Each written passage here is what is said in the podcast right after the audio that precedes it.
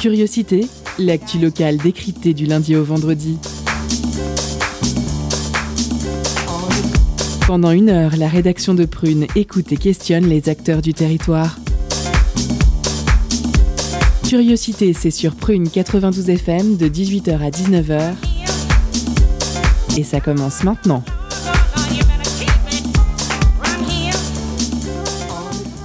Bonjour, bonsoir, chers auditeurs et auditrices. Vous êtes sur Prune 92 FM, il est 18h et c'est l'heure de curiosité. Je suis John et je vous accueille pour votre quotidienne. Avec moi ce soir, c'est le bordel, hein, puisqu'il y a eu 25 changements de dernière seconde. On se retrouve malgré tout autour de la table avec des chroniqueurs, la reine du meublage, Louise. Coucou Louise. Ah, tape ton micro n'est pas allumé. Ah, tu sais, ça commence, vas-y. Déjà, bonsoir. Bonsoir. Le retour d'Arthur en haute tenue, salut les gars. Coucou. Salut, salut. Et chacune de ces chroniques fait saigner du nez Michel Onfray, c'est Gabi. Et coucou mon Gabi. Et coucou. Et coucou. Et à la relève, ce soir c'est Neige. Salut Neige. Et oui, ton micro n'est pas allumé, c'est toi, c'est ta faute. Bonsoir. Et tout de suite, c'est l'heure des éphémérides de John. Les éphémérides de John, c'est vraiment vachement bien. On apprend plein de trucs super. Les éphémérides.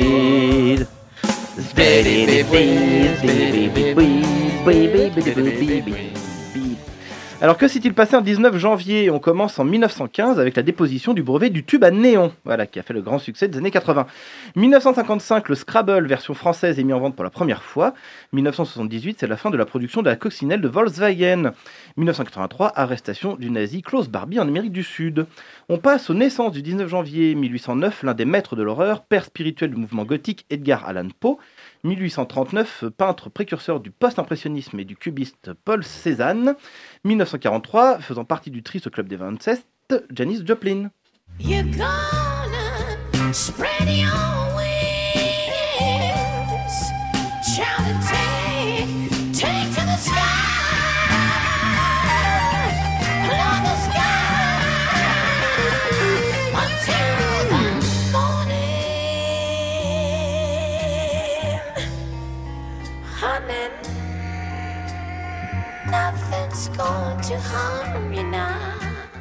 1946, la reine de la musique country, Dolly Parton.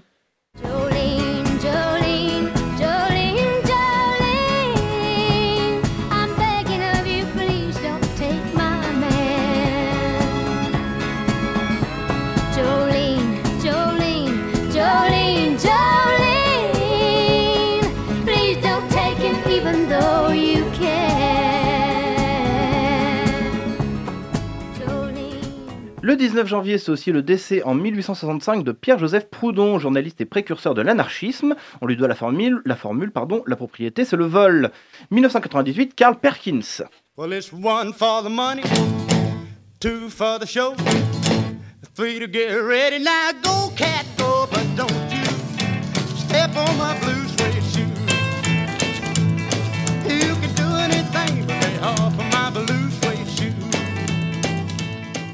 En 2000, Eddie Lamar, actrice désignée en son temps comme la plus belle femme du monde, en occultant totalement le fait qu'elle était avant tout scientifique et inventrice d'un système de codage de transmission toujours utilisé pour le GPS ou le Wi-Fi par exemple. 2007, Denny Doherty, chanteur de The Mamas and the Papas.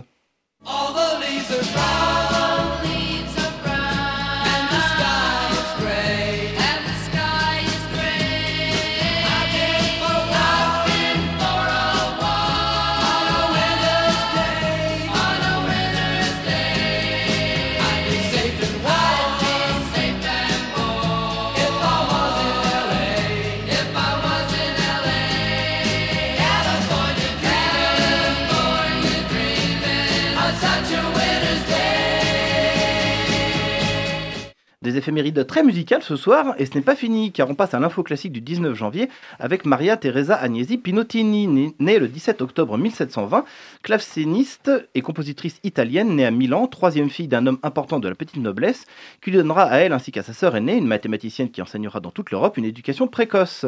Maria Teresa épousera Pierre Antonio Pinottini. Malheureusement, monsieur causera la, ru- la ruine financière du couple et mourut peu de temps après, laissant Maria Teresa dans une situation économique de plus en plus grave.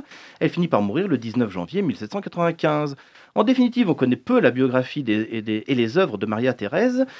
Maria Teresa, pardon, on ne sait rien de son éducation musicale et les dates de ses compositions sont en grande partie inconnues. Parce que tu comprends, c'est une femme, euh, hashtag j'ai pas de pénis, donc je suis invisible. Il est important de parler d'elle car une compositrice baroque c'est très rare et que nombre de ses compositions ont été perdues. Alors là, on écoute Concerto pour clavecin, premier mouvement de Maria Teresa Agnesi Pinottini.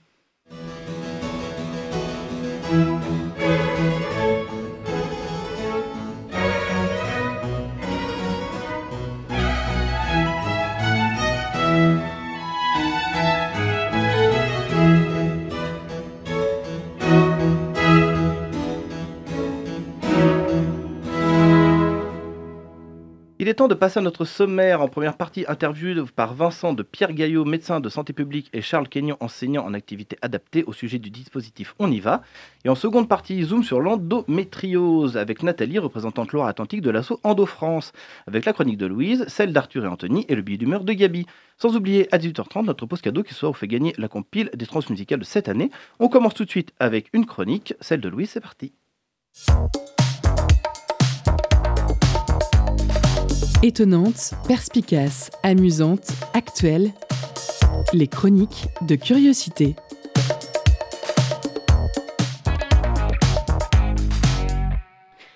Aujourd'hui, chers auditeurs, je vais revenir sur mon petit meublage de blanc antenne de la semaine dernière. Yes. Ou plutôt sur ce que j'ai dit pendant mon petit meublage euh, de blanc antenne de la semaine dernière. Parce qu'entre ma petite pub pour le théâtre universitaire et mes impressions sur Daniel Pénac, deux choses auxquelles je m'y connais un petit peu, je vous ai brièvement parlé d'un film dont, bah, mis à part que j'en avais entendu beaucoup de bien, j'avais pas grand chose à dire.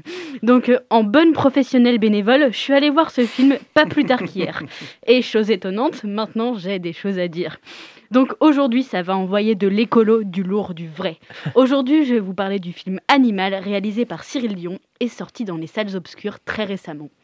Dans un premier temps, Cyril Dion, qui est-il? Ouais, non, parce qu'en vrai, faut pas déconner, on va quand même pas différencier l'homme de l'artiste. Donc concentrons-nous d'abord un peu sur le réalisateur de ce film. Cyril Dion est un auteur, réalisateur, poète et militant écologiste. Il est aussi co-créateur du mouvement Les Colibris et fondateur du magazine Kaizen.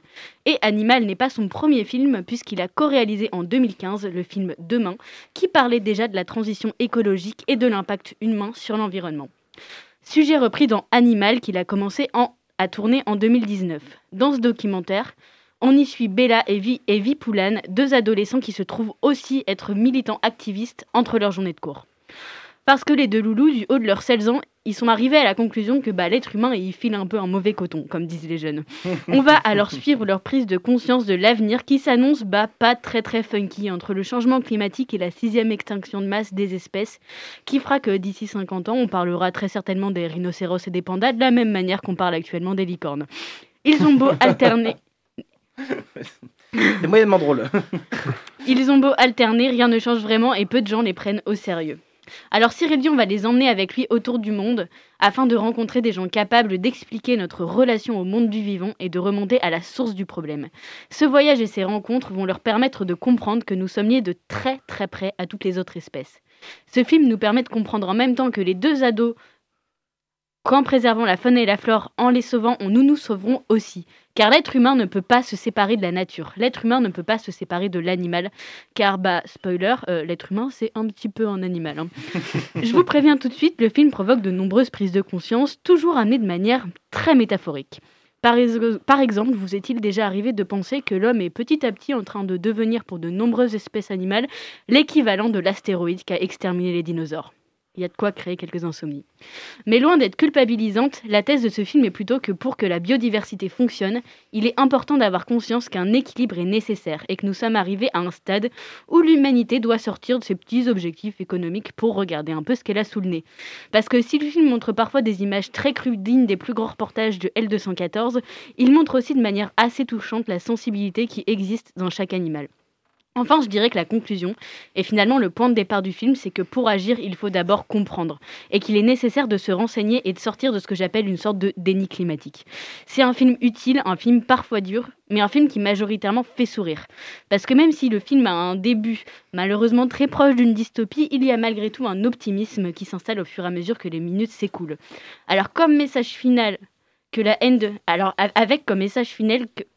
Je n'arrive plus à parler. Je, je t'en prie, t'en prie. Avec toute comme- perturbée. Ah non, mais je, je m'en remets toujours pas. Avec comme message final que la haine de l'être humain, de ses actions et de leurs conséquences n'est pas une solution, mais que la solution réside plutôt dans le fait de comprendre, d'apprendre et d'agir.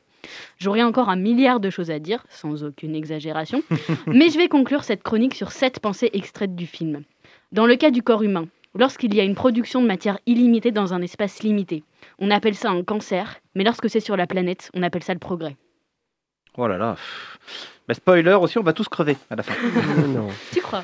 Merci Louise. Euh, je, je, je crois aussi. Ça, ça commence, ça commence fort. hein. Là, on est parti. on va passer tout À de suite- fond les ballons, comme disaient les jeunes. C'est- c'est ça. Bref, on va passer tout de suite à la suite avec notre interview préparée par Vincent. Culture, questions sociales et politiques, environnement, vie associative. On en parle maintenant dans l'entretien de curiosité.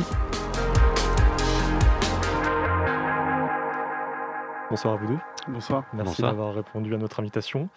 Euh, Pierre Caillot, vous êtes médecin de santé publique pour le dispositif On y va. Mhm. Charles Guignon, vous êtes enseignant en activité physique euh, adaptée. Alors, On y va est écrit pour euh, aider les personnes ayant une maladie chronique à trouver euh, l'activi- l'activité physique euh, adaptée à leurs envies et à, et à l'état de santé. Euh, ce dispositif, il part d'un constat simple, c'est-à-dire qu'une activité physique régulière euh, dans son quotidien permet de prévenir et stabiliser les maladies chroniques et de réduire les risques de développer certaines maladies. Euh, pour commencer, pour que nos auditrices et auditeurs se, comprennent bien, quand on parle de, maladies chroniques, concrètement, on parle de quoi? On parle d'un très grand nombre de, de pathologies euh, qui viennent impacter le, le quotidien, c'est-à-dire c'est des pathologies pour lesquelles on ne va pas espérer forcément une fin, mais une stabilité dans le temps et de mieux vivre avec. On va devoir accepter de vivre avec, et donc ça concerne le diabète par exemple, ça concerne les cancers, ça concerne euh, les pathologies euh, cardiovasculaires, donc euh, suite à un infarctus par exemple, on prend des traitements au long cours et on a adapté son mode de vie par rapport à sa pathologie. Voilà les grandes familles, on pourrait citer aussi peut-être les pathologies articulaires assez chroniques, et puis on n'oublie pas l'obésité aussi, qui concerne beaucoup de monde. Donc, c'est des pathologies qui peuvent euh, arriver au cours de la vie aussi, c'est-à-dire que c'est pas dès le. Tout à fait, c'est des pathologies qui surviennent au cours de la vie, c'est pas des pathologies qu'on a à la naissance. C'est des pathologies, on vit une vie euh, comme tout le monde et puis ça nous tombe dessus du jour au lendemain. Et puis pour, voilà, pour que les gens qui nous écoutent se situent euh, ça, on a tendance à dire que c'est comme si on déménageait dans un appartement qu'on n'a pas choisi. Le jour où la maladie chronique nous tombe dessus, on a adapté tout un tas de choses et on n'est pas prêt pour ça, mais on n'a pas le choix. Ça, ça reste un appartement pas, pas ouf. hein, C'est pas un- non, c'est euh, pas sérieux. c'est c'est pas 1000 mètres carrés euh, Champs-Élysées quoi. la première visite est souvent pas très sexy, effectivement.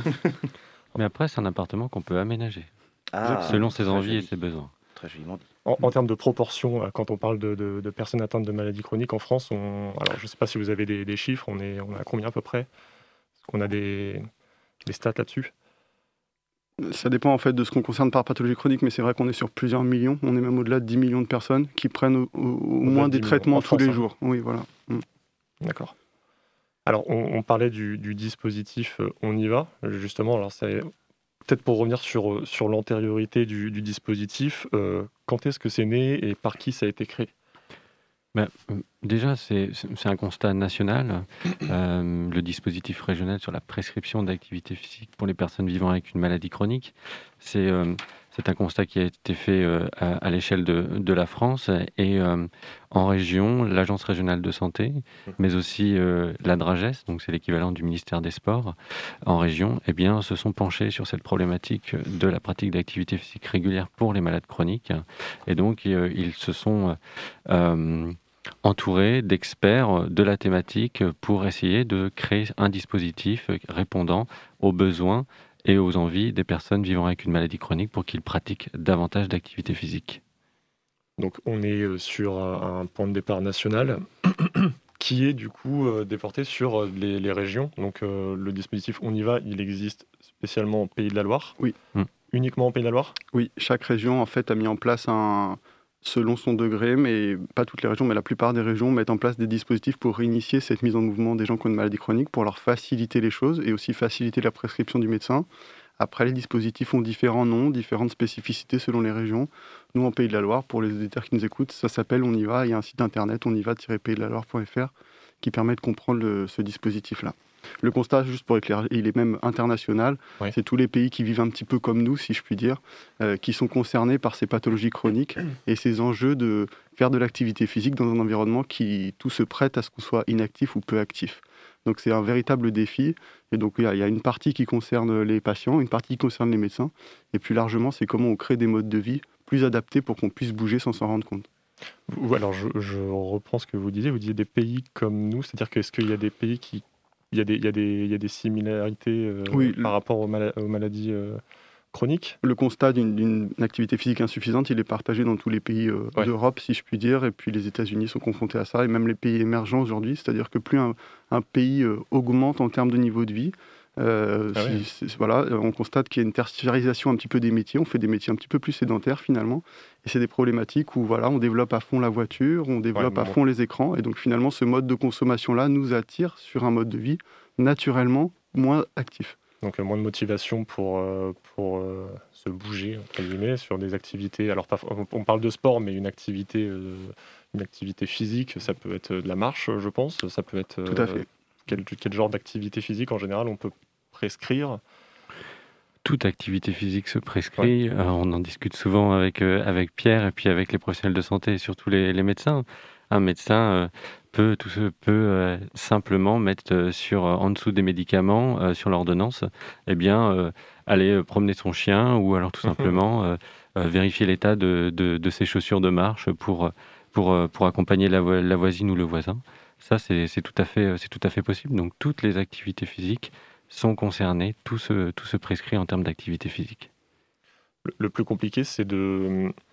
Alors, quand on est, euh, quand on est médecin et qu'on va prescrire justement cette activité, c'est de, de motiver le, le patient ou alors de trouver l'activité adaptée. Le plus compliqué déjà pour le médecin, c'est d'avoir confiance en lui. Je pense que les médecins n'ont pas confiance dans ce qu'ils font et quand quelque chose est simple, comme ce que vient de dire Charles, d'aller marcher, on pense que c'est trop simple et donc que ce n'est pas médical. C'est rabaisser Ouais. son rôle. En théorie, non, en fait, il faut vraiment aller sur ces détails d'intervention-là, de conseils. C'est que comme ça que les gens vont se sentir concernés et vont pouvoir adopter un petit changement de comportement l'un après l'autre. Donc déjà, il faut qu'ils se sentent rassurés et après, effectivement, ils ont des difficultés pour connaître les structures, parce qu'il y a des gens qui aiment faire des choses en structure, en collectif, etc. Et là, les médecins ne connaissent pas les formations. C'est tout pleinement le rôle de dispositif On y va, avec Charles au téléphone, sur un numéro régional unique. Le médecin, il fait sa prescription d'activité physique auprès du patient, et le patient, après, peut appeler le numéro régional et bénéficier d'un entretien éducatif centré sur l'activité physique pour faire le point sur ce qu'il aime, sur ce qu'il a déjà fait, qu'est-ce qui existe autour de chez lui, et le conseiller vers ce qui serait le mieux pour lui. Parce que c'est ça, sur, le- sur le, site, sur la plateforme On y va, on, retrouve quand même tout, euh, un panel d'informations euh, sur la localisation d'activités. euh.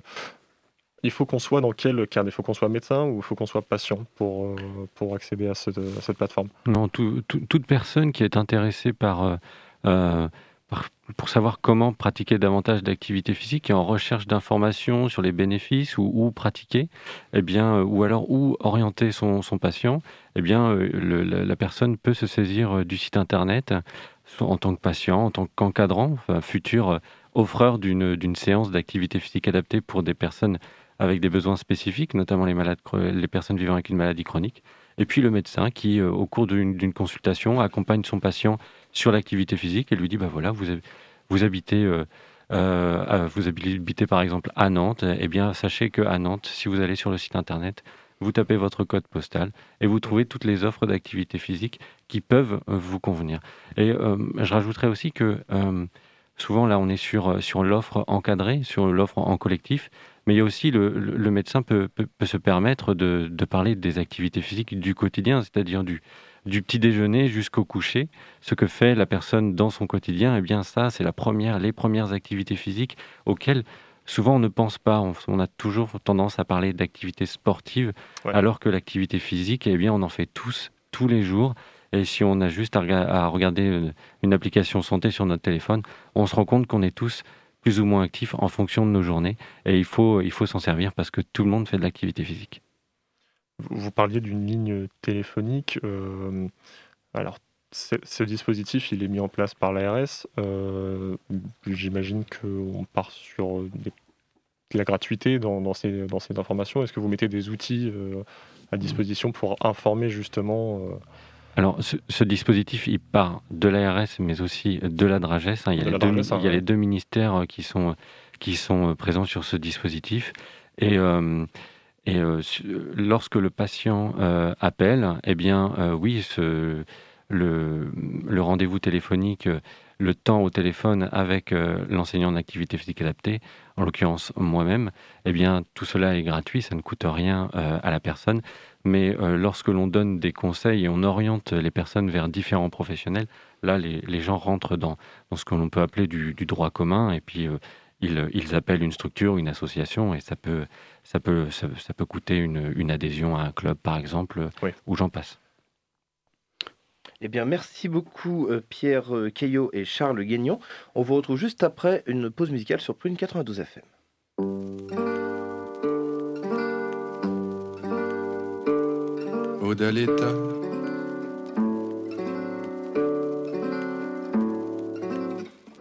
Un jour, ils ont condamné Socrate, ces pseudo-juges athéniens, parce qu'il les a surpris en train de faire semblant de savoir, mais ils savaient rien. Ode à l'État.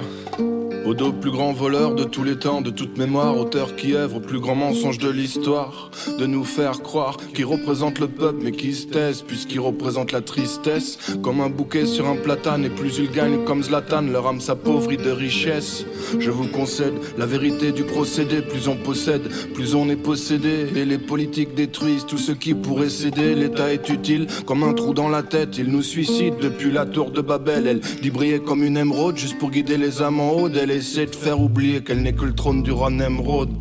On lance que des avions en papier contre leur tour de Babel. L'État s'appelle Cain, me dit que je suis son frère Abel, cache un couteau dans son dos et me sourit d'un air cruel. Tant de scandales politico-financiers marquent mon siècle. Là où finit l'État, commence l'arc-en-ciel. C'est mon dégoût des demi-dieux qui fait que je les défie comme Ulysse, car les égouts de la politique évitent les filtres de la justice. Et nique sa mère le maire, le sénateur, vos cours magistraux de langage qui n'ont jamais ému de cœur, même en tripotant des filles cupides que le pouvoir rend délirique, va en tripotant moche et stupide, bref, des politiciens classiques. La politique, c'est l'avènement des démagos, ils sont venus dans les musiques juste pour partager le magot, leur démocratie. C'est une censure intellectuelle, une manipulation des masses pour leur carrière personnelle, la politique. C'est l'avènement des démagos, ils sont venus dans les musiques juste pour partager le magot, leur démocratie.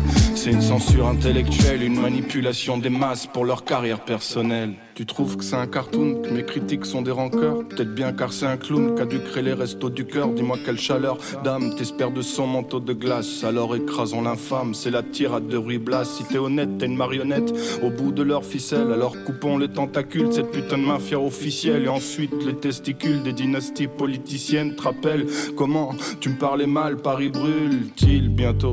Et on commencera par les nains. Je suis là pour dégrader l'État. Qu'on voit sa garde prétorienne, il présente la première dame avec la grâce qu'on prête Torrent. Si on est masqué dans les manifs, c'est à cause des gaz lacrymogènes. Un mythe gros, les politicos sont des mythes. Au guillotinez-les tous, place publique. Là où même Dany le Rouge est devenu Cohn-Bendit. Il est plus dangereux d'être lanceur d'alerte anticapitaliste qu'un prêtre pédophile, terroriste islamiste ou qu'un fraudeur ministre.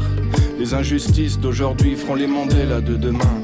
Les Martin Luther King pour faire la violence en paix. Demandez-moi le chemin. La politique. C'est l'avènement des démagos, ils sont venus dans les musiques juste pour partager le magot, leur démocratie. C'est une censure intellectuelle, une manipulation des masses pour leur carrière personnelle, la politique. C'est l'avènement des démagos, ils sont venus dans les musiques juste pour partager le magot, leur démocratie. C'est une censure intellectuelle, une manipulation des masses pour leur carrière personnelle.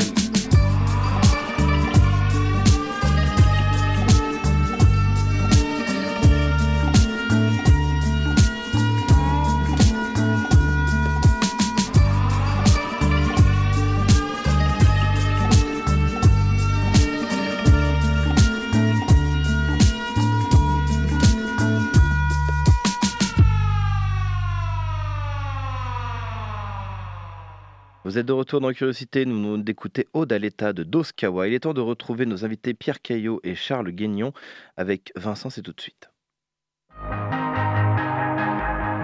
L'entretien de curiosité sur Prune 92 FM et le www.prune.net.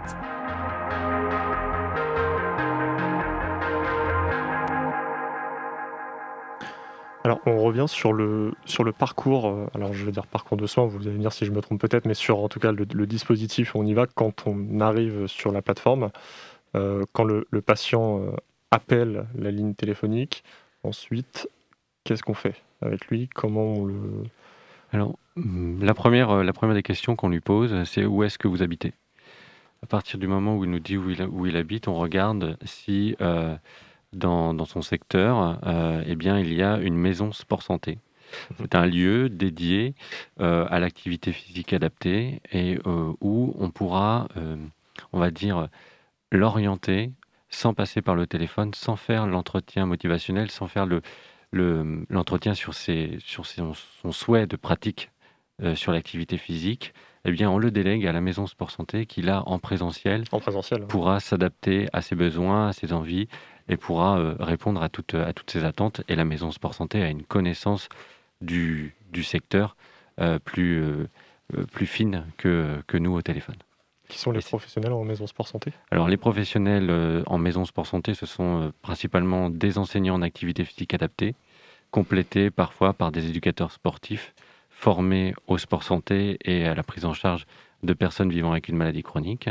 Et euh, si on ne peut pas euh, déléguer ce, bilan d'activité physique euh, dans une maison sport santé, eh bien là, le dispositif, on reprend la main et on, organise un rendez-vous avec, le patient par téléphone pour réaliser ce bilan par téléphone et essayer de l'orienter à la fin vers les bons professionnels, les bonnes structures, mais aussi lui donner tous les conseils dont, euh, dont la personne euh, souhaite pour pratiquer davantage d'activité physique dans son quotidien. vous, vous parlez du présentiel, est-ce que c'est inévitable? C'est- préférable, les gens préfèrent toujours ren- rencontrer quelqu'un physiquement, euh, d'autant plus que ce que disait Charles, les, les maisons sport santé sur le territoire connaissent beaucoup plus finement que nous en région la réalité, les différents acteurs. Donc pour les gens qui nous écoutent, il y a deux lieux pour le moment référencés de ce type maison sport santé. Le premier, c'est euh, le Lab Sport à Saint-Nazaire, qui s'occupe de tout le bassin de vie de Saint-Nazaire, qui peut être un lieu où on peut s'orienter. Et le deuxième, c'est à Rezé, Euh, c'est l'UFOLEP 44, qui est basé à Château-Rezé, pour lequel on peut appeler et on peut se renseigner sur leur site internet, qui sont très bien faits. Vous avez un numéro de téléphone, on peut prendre contact directement. Voilà. Mais si on ne sait pas tout ça, le patient peut appeler le numéro régional et nous, on s'occupe de faire ce tri. D'ailleurs, on fait un coucou à tous nos auditeurs et auditrices qui nous écoutent depuis Saint-Nazaire, parce qu'il faut savoir qu'on qu'on reçoit Prune à Saint-Nazaire. En effet. Tout à fait, on a une antenne. Merci, merci beaucoup. Ouais, on, on pense à eux, on pense à eux. Il est corporate. Euh, L'intérêt de l'activité physique pour, euh, pour un malade chronique, euh, concrètement, euh, qu'est-ce que ça, qu'est-ce que ça fait? Bah, C'est vrai que d'un point de vue scientifique, les intérêts, ils sont, ils sont plus à démontrer. C'est inévitable, c'est un véritable traitement. Euh, c'est vraiment comme ça qu'il faut le voir. Après, c'est pas pour ça que c'est facile à mettre en place. Euh, bouger plus, c'est très complexe Mm. comme acte. Donc, euh, il y a les bénéfices santé qu'on a pu prouver dans des, recherches euh, très bien euh, faites, euh, qui sont sur des impacts biologiques. Je ne vais pas rentrer dans ce détail-là, mais ce que les gens, eux, constatent quand ils pratiquent, ça va être en priorité retrouver du souffle, retrouver de l'autonomie dans leur quotidien, se sentir capable, de, de choses qu'ils n'étaient pas capables avant. Donc reprendre confiance en soi. Mm. Et puis vous avez l'aspect social. Si les gens vont pratiquer en groupe, c'est vrai que l'activité physique est un très bon média pour retrouver un petit peu de sociabilité, là où la maladie chronique vient mettre un certain coup d'arrêt parfois. Donc ça permet de, retrouver du social. Mais c'est essentiellement, voilà, le- les gens s'expriment en termes de souffle, en termes de se sentir ben, moins essoufflé, plus capable d'aller de, l'avant.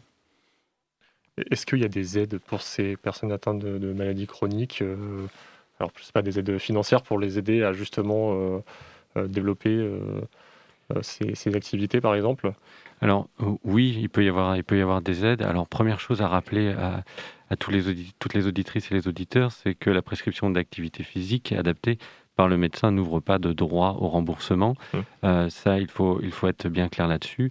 Par contre, euh, chaque personne peut être accompagnée par sa complémentaire santé en fonction du, du contrat qu'elle a souscrit chez, chez elle. Il faut que ces personnes euh, se contactent directement leur mutuelle pour avoir vraiment toutes les informations et s'ils peuvent être accompagnés financièrement sur l'activité physique. Et après, vous avez aussi tout ce qui se fait en local, hein, ce qu'on oublie euh, généralement, euh, les CCAS, euh, les mairies, les collectivités qui proposent énormément de choses à, à- à bas coût pour, pour, pour ces, pour ces personnes. Et puis, il faut, il faut être, être euh, conscient que lorsque, lorsque l'on parle d'activité physique ou sportive adaptée, on est souvent sur de l'économie sociale et solidaire, donc déjà quelque chose qui, euh, qui, qui, est- qui, est, euh, qui a un coût euh, abordable pour un bon nombre de- d'entre nous. Vous disiez, alors si j'ai bien compris, que ce n'était pas remboursé euh, Oui. au niveau de ces pressions. Est-ce que c'est quelque chose que l'on voit en France parce qu'il y a eu du, du temps euh, à reconnaître cette activité? Est-ce qu'on a euh, de- des améliorations, des évolutions dans les autres pays Euh, Peut-être un peu plus en avance que nous? C'est une question, vous avez combien de temps pour qu'on y réponde? On a toute une vie, je crois. Non, c'est des dynamiques assez différentes dans chaque pays. C'est difficile de comparer les systèmes de santé. Là, on rentre vraiment dans des codes qui on rembourse ou qui on rembourse pas, et même quel acte on rembourse ou non. Euh, pour ce qui est de la France, c'est vrai que euh, c'est difficile. ça- on, on- on peut s'attendre à ce que ce soit difficile d'aller jusqu'à rembourser la séance. Hmm. Peut-être la priorité, ça serait de garantir le bilan à chacun. Euh, chacun, chaque malade chronique doit avoir le droit et la possibilité, dans une certaine gratuité, c'est ce qu'on permet avec On y va, mais de prendre un temps à un moment donné d'information et d'échange sur son activité physique, vu que c'est quelque chose d'essentiel. Parce qu'après le remboursement, euh, comme l'a dit Charles, il n'y a pas que le côté encadré, il faut absolument que la personne s'accompagne dans un nouveau mode de vie. Et il y a très beaucoup de choses qui sont gratuites là-dedans, euh, mais Oui. ça va nécessiter un, un accompagnement quand même, hein, mais ça ne nécessite pas de mettre des moyens supplémentaires forcément. Donc euh, la question du remboursement, euh, elle peut être un frein. Je pense qu'il faut être vigilant à ce que personne ne soit vraiment exclu de l'activité physique par ses revenus. Après, euh, quand les gens sont orientés au bon endroit, avec la bonne personne dans le bon groupe, le coût finalement il est assez relatif. Et c'est un investissement comme un autre. Et il me- si je ne dis pas de bêtises, il me semble même qu'ici à Nantes, euh, avec la carte blanche, on a 100 euros pour euh, s'inscrire à une association sportive. euh. Exactement. Donc ça ça c'est bien ça. Exactement, des dispositifs de, voilà, de, plutôt des CCAS et des communes qui accompagnent l'offre culturelle et sportive. Il n'y a pas que la- le sport, mais ça permet sûr, euh, de rendre accessible à des, à des familles entières l'activité physique, évidemment. ouais. Et ça facilite pas mal. Mm. Euh, alors, je, repense à un, mot que vous avez utilisé tout à l'heure, Mm. la confiance Mm. de, de la part des médecins, c'était bien ça? Oui. Est-ce que euh, c'est dû au fait que euh, durant la formation à l'école, ce sujet est un peu trop mis de côté, ça n'a pas été suffisant? Il est, il est évoqué assez brièvement. Alors de plus en plus, il faut le souligner, mais il est assez, évoqué assez brièvement. Je pense qu'on n'est peut-être pas, les médecins sont peut-être pas prêts à, à- à prescrire des choses simples qui peuvent paraître simples. Comme je disais, dans la confiance, au fait de dire, euh, euh, c'est aussi important que le reste euh, Mm. de, de, de parler d'activité physique et de mettre des mots simples sur des choses simples. Voilà, on a tendance à vouloir complexifier les choses, alors que finalement, euh, il y a des choses à sécuriser. hein. les médecins sont bien au courant avec ça. Des gens qui sont à risque, pas de problème. Mais la plupart des gens, quand on reste sur des, des activités physiques où on est légèrement essoufflé, on peut continuer à parler, ben là, il n'y a pas de risque supplémentaire, on peut le faire. Puis il y, a- il y a quelque chose aussi, c'est que l'activité physique adaptée, le sport santé, n'est pas né en même temps que qu'on y va et le dispositif régional. Ça fait euh, un bon nombre d'années que beaucoup d'acteurs locaux sur le terrain s'engagent pour les personnes vivant avec une maladie chronique, pour les faire bouger davantage, pour leur proposer des choses. Et, euh, et ce qu'il y a, c'est qu'il y a aussi des, des professionnels de l'activité physique, du monde sportif, qui se sont euh, qui ont qui ont émergé et qui se sont formés pour encadrer ces personnes. Et euh, maintenant, il faut, euh, maintenant qu'elles sont dans le paysage du monde sportif, du monde de l'activité physique adaptée, du monde même paramédical et sanitaire, eh bien, il faut, il faut aussi composer avec tout cela. Et je pense que on a encore euh, un bon, un bon nombre d'années pour, euh, pour essayer de, bien comprendre comment, comment tout le monde fonctionne et, euh, espérer euh, une harmonisation euh, sur le plan national. Vous travaillez à la SRAE Nutrition. Euh, comment cette structure interagit justement avec ce dispositif? On est, on est clairement pilote du dispositif, on est payé pour, euh, pour le mettre en place et le déployer sur le- l'échelle de la région Pays de la Loire. Pardon. Et donc concrètement, euh, nous, nos missions, c'est de euh, mettre en place, promouvoir ce site internet et ce référencement, d'aller vers les professionnels de santé et les former, y compris les médecins, mais pas que. On essaye de voir les équipes, on va sur le territoire, on va les former à l'activité physique, comment on la prescrit en Pays de la Loire. Et puis euh, le, le- le dernier niveau, c'est essayer de, de réunir les maisons sport santé de la région, qui sont 12, qui sont assez diverses, et de les engager dans une dynamique commune, avec des valeurs communes et un certain nombre d'activités qu'elles font de la même façon, même si ce n'est pas imposé d'un point de vue national, d'essayer que chacun euh, se retrouve dans ses missions et euh, si on peut les aider sur euh, le partenariat, sur la mise en relation, on est là évidemment.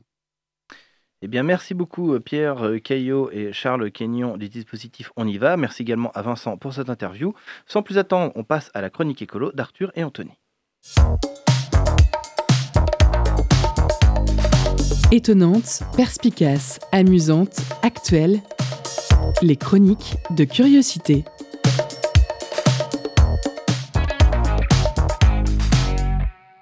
Et ce soir, les deux guignols qui nous parlent d'écologie ont une question à vous poser. Chers auditoris, quelle transition énergétique souhaitez-vous pour l'humanité?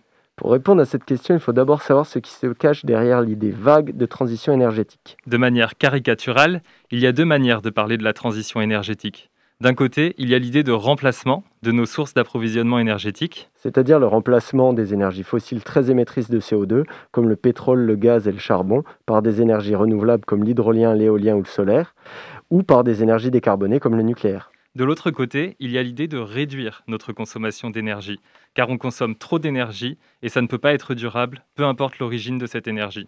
D'un côté comme de l'autre, la transition passe également par des appareils électriques pour remplacer nos appareils qui fonctionnent actuellement aux énergies fossiles, et également des moyens de produire l'électricité qu'ils utilisent sans émettre de CO2.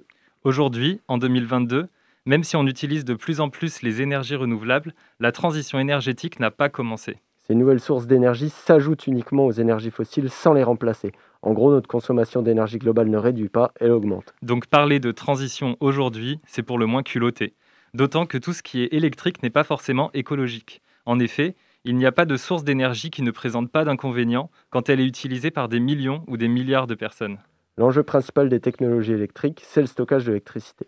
Or, dès qu'on parle de stockage d'électricité, on pense aux batteries. Pour fabriquer des batteries, donc, on a besoin de pas mal de ressources, et notamment du lithium. La batterie d'une voiture électrique en contient environ 50 kg.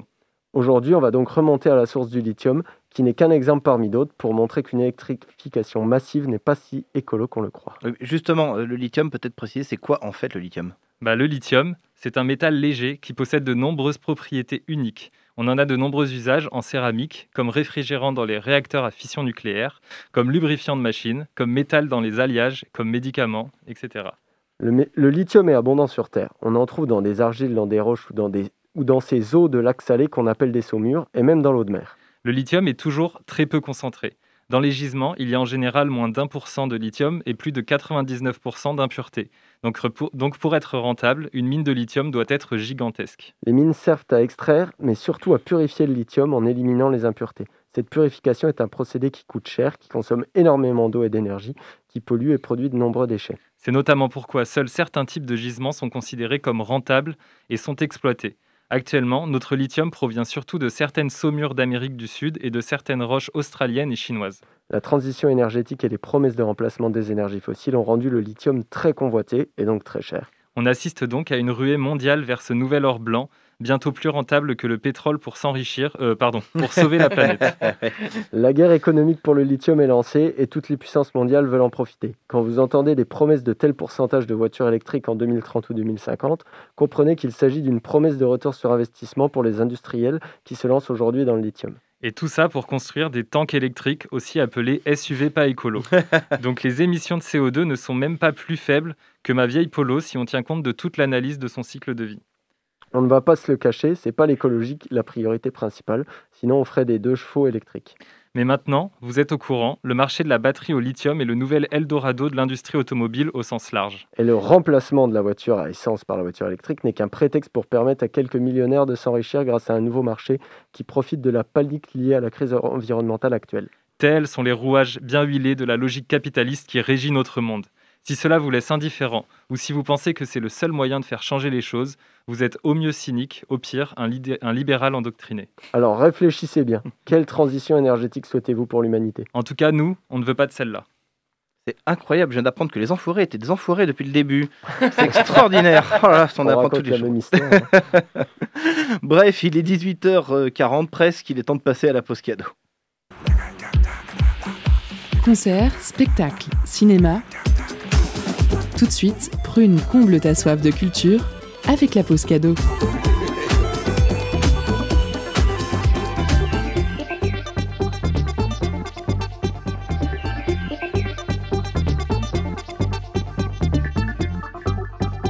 Ce soir, Prune vous fait gagner la compile des trans de 2021. Un double CD pour écouter 42 morceaux par 42 des artistes présents sur le festival. On retrouve entre autres Molly Lewis, Daddy Ferrir, Tamara Peck, Otis Kerr, l'UJPK, Nitroy, Buddy et Bodhisattva, DJ Pone ou encore Matoxys. Alors pour gagner votre CD, envoyez Coco en message direct sur l'Instagram de Prune et soyez les plus rapides. On se laisse en musique avec Judge Beachbore par les Mad.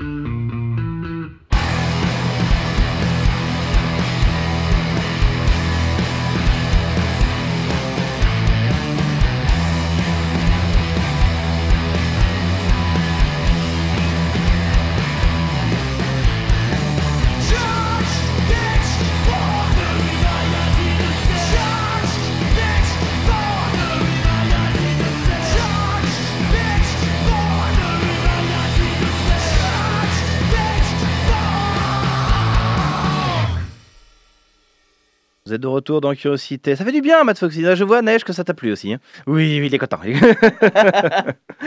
Tout de suite, il est temps de retrouver euh, Nathalie, représentante Loire-Atlantique de l'assaut Endo-France, avec Antoine et Marion qui nous ont rejoints. C'est parti, c'est tout de suite. Focus sur une initiative, un événement, un engagement. C'est le Zoom de la rédaction.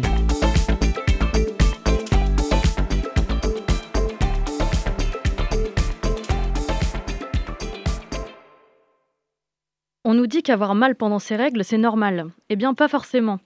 Au moins une personne menstruée sur dix serait atteinte d'endométriose, une maladie qui provoque la migration de la muqueuse utérine vers d'autres organes, entraînant des douleurs invalidantes qui peuvent devenir chroniques, handicaper les relations sexuelles et affecter la fertilité. Le 13 janvier dernier, l'Assemblée nationale a reconnu à l'unanimité l'endométriose comme affection longue durée, ce qui permettrait une prise en charge à 100% par l'assurance maladie.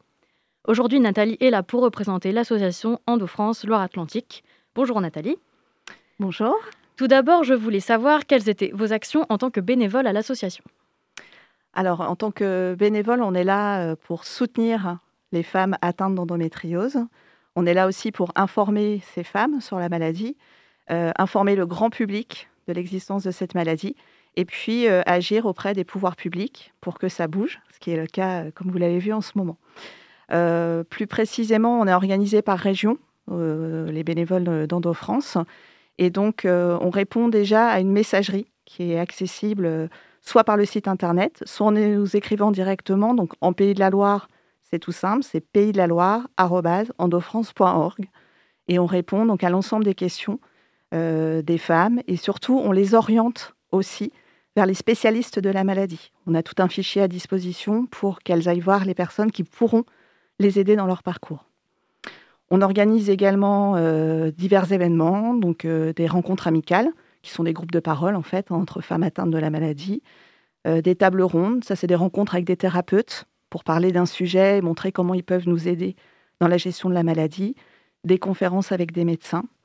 On sensibilise également dans les lycées, les collèges, les facs sur la maladie pour qu'elle soit mieux connue. Et puis on forme des professionnels, par exemple les infirmières scolaires, alors avec l'aide bien entendu d'un gynécologue, ou des professionnels de santé qui souhaitent en savoir plus sur la maladie. Alors, euh, l'endométriose, c'est une maladie complexe qui peut se développer de différentes manières et varier selon les femmes qui en sont atteintes. Euh, quelles sont justement ces différentes formes d'endométriose que l'on peut retrouver? Alors, il y a déjà ce qu'il faut savoir sur euh, l'endométriose, c'est que la douleur n'est pas liée à la gravité de la maladie ou des lésions.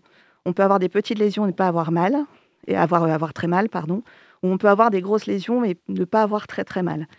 Donc les, les formes d'endométriose que, que l'on a, on a l'adénomiose, qui est euh, une forme d'endométriose qui va abîmer l'intérieur de l'utérus, hein, qui s'appelle euh, le myomètre, le muscle de l'utérus. Euh, on a des endométrioses qu'on va dire légères. C'est des endométrioses qui vont plutôt rester dans la cavité euh, utérine, dans les trompes, euh, sur les ovaires, etc., mais qui vont pas aller au-delà. Et puis on a de ce qu'on appelle de l'endométriose profonde. Et là, ça veut dire que l'endomètre est sorti. Donc euh, on peut en retrouver dans les intestins, euh, autour de la vessie. Parfois, ça monte jusqu'au diaphragme. On peut en trouver partout. Euh, le diagnostic est très long, en moyenne 7 ans. Quelles sont les stratégies mises en place pour faire baisser ce chiffre? Alors justement, la stratégie nationale nous arrange bien parce qu'aujourd'hui, euh, l'errance médicale dont souffrent les femmes, c'est à, à cause du fait que les médecins ne sont pas suffisamment formés à l'endométriose. Et du coup, quand les femmes se présentent face à un médecin ou même un gynécologue, elles ne sont pas écoutées et entendues. Donc, euh, nous, on est très contents, très contents chez Endo France de cette stratégie parce qu'il faut absolument former les médecins pour qu'ils puissent euh, détecter plus vite que c'est une endométriose. Et puis, euh, dans, cette stratégie aussi, euh, on va développer toutes les filières de soins dans sur l'ensemble de la France. Faut que vous sachiez qu'à Nantes, on a beaucoup de chance, on a beaucoup de spécialistes euh, de l'endométriose. Dans certaines régions, ils n'ont personne. Et euh, du coup, il y a des femmes qui se retrouvent à faire des kilomètres et des kilomètres pour être prises en charge par un spécialiste qui connaîtra la maladie. Euh, donc l'association Endo-France a également fait un film, un mini-film qui traite de l'impact émotionnel de l'endométriose sur les femmes qui en sont atteintes. Euh, justement, euh, quels sont les impacts psychologiques et relationnels euh, donc pour les personnes qui sont touchées euh, par la maladie et qui la vivent finalement tous les jours Le problème de cette maladie, c'est que bah, elle est chronique. Donc il y a des femmes qui souffrent effectivement tous les jours, pas seulement pendant leurs règles. Euh, et la douleur, bah, vous le savez bien, c'est invisible, ça ne se voit pas.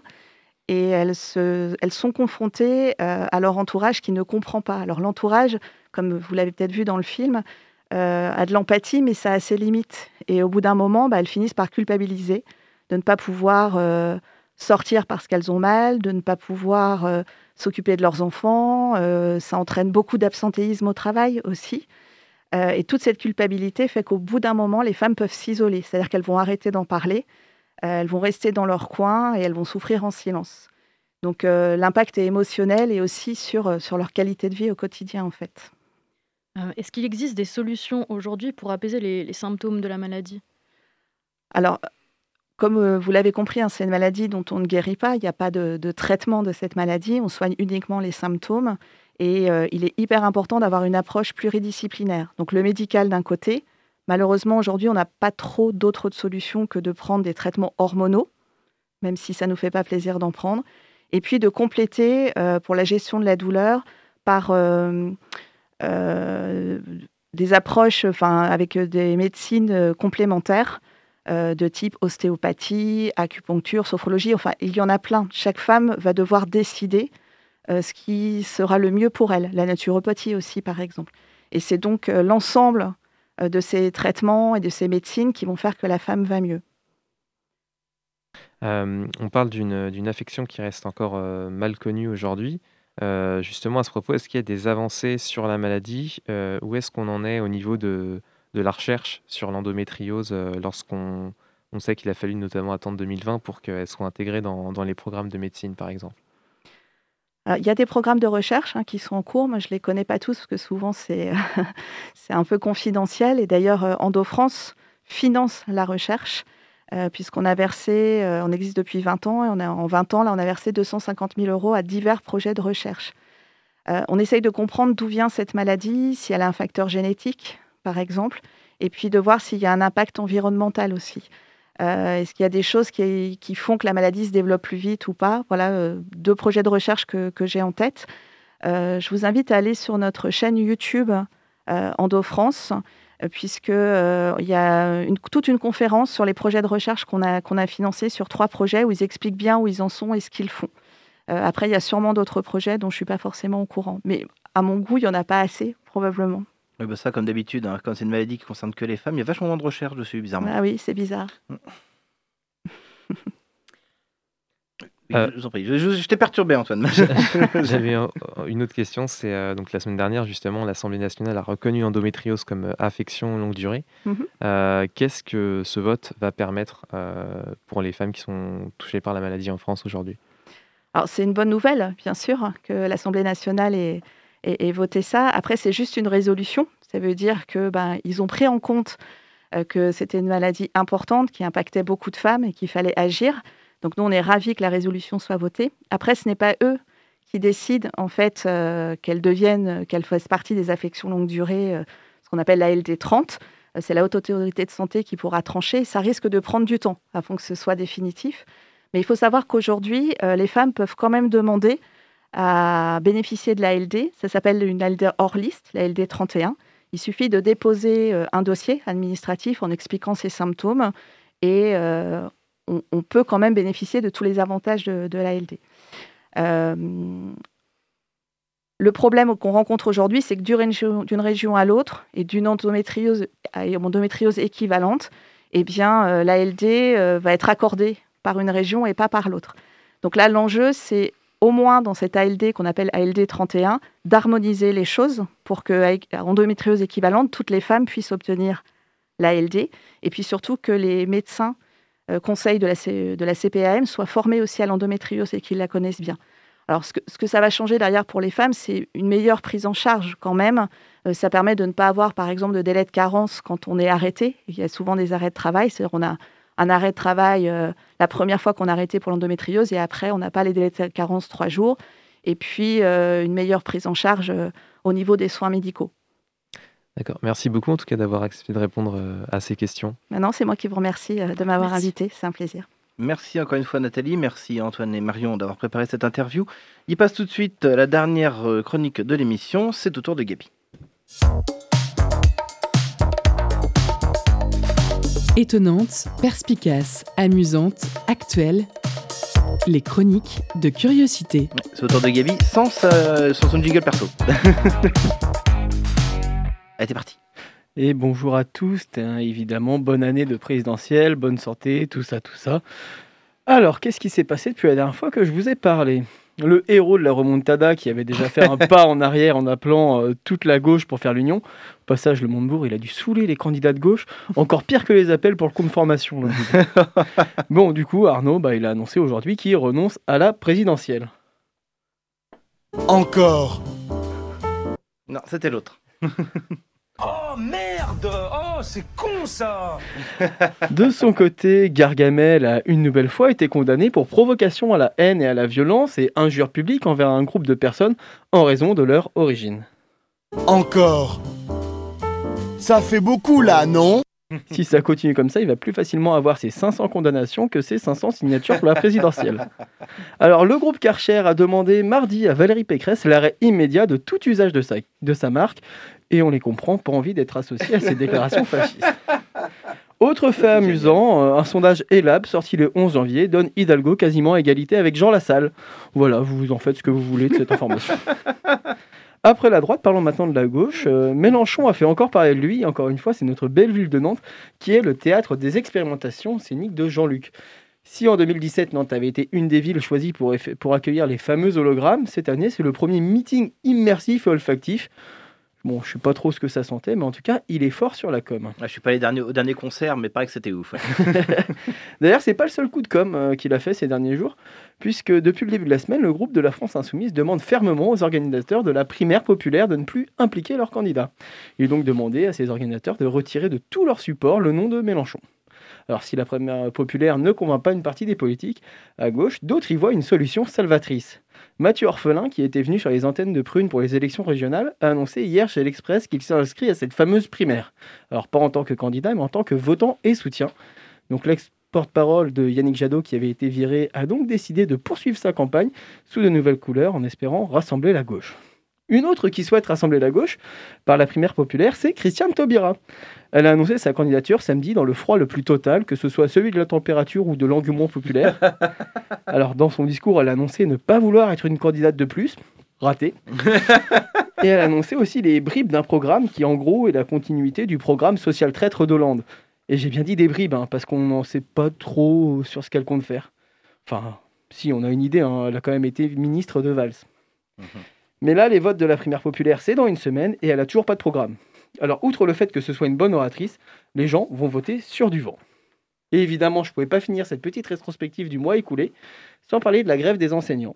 En effet, ces derniers, euh, prévenus la veille de la rentrée des nouvelles procédures Covid, ont craqué. C'est la goutte d'eau qui a fait déborder le vase. Les, annonces de Castex ont été le déclencheur. Cela fait un moment que les enseignants sont sur les rotules. Le personnel d'éducation comme le personnel de santé est humilié chaque jour par ce gouvernement. On les épuise, on les dégoûte et par-dessus tout, on les culpabilise. Si les enseignants ont manifesté la semaine dernière et s'ils battront le pavé demain, c'est pas uniquement pour eux, mais aussi pour leurs élèves, car on le voit de plus en plus, la détresse estudiantine est de plus en plus grande. Et quand en plus de tout ça, on rajoute le fait que Jean Mich quand il a fait ses annonces aux médias sans même prévenir les professeurs, bah, il était tranquillou bilou à Ibiza, je peux comprendre que ça tourne un petit peu. Alors si les syndicats appellent à la manifestation dès demain, c'est surtout un appel à la grève massive qui est fait pour le 27 janvier. Alors énorme soutien aux, travailleurs et aux travailleuses en grève, et en espérant que la situation de l'éducation nationale s'améliore rapidement, même si j'en doute avant les prochaines élections. Sur ce, moi je vous souhaite une bonne fin de semaine. D'ici là, prenez soin de vous et des gens qui vous entourent. Faites attention aux politiques, aux gens qui partent à Ibiza et évidemment aux flics. Et à la semaine prochaine. Merci beaucoup, mon Gabi, pour cette petite rétrospe- rétrospective du mois passé. On arrive au terme de cette émission. Alors, merci Pierre Caillot et Charles Quignon d'avoir répondu aux questions de Vincent sur le dispositif On y va. Merci également à Nathalie, représentante Loire-Atlantique de l'assaut Endo-France, d'avoir répondu à nos questions. Plus d'infos sur endofrance.org. Merci, chers auditrices et auditeurs, de nous avoir écoutés. Merci à toute l'équipe, bien évidemment. Vous retrouvez Curiosité dès demain à 18h. Quant à nous, on se retrouve la semaine prochaine. Et en attendant, vous pouvez écouter toutes nos émissions sur notre site le www.prune.net. Juste après, c'est le Labo des Savoirs. Et ce soir, on parle cybersécurité et hygiène numérique. Alors restez sur Prune 92 FM et à la prochaine. Ciao.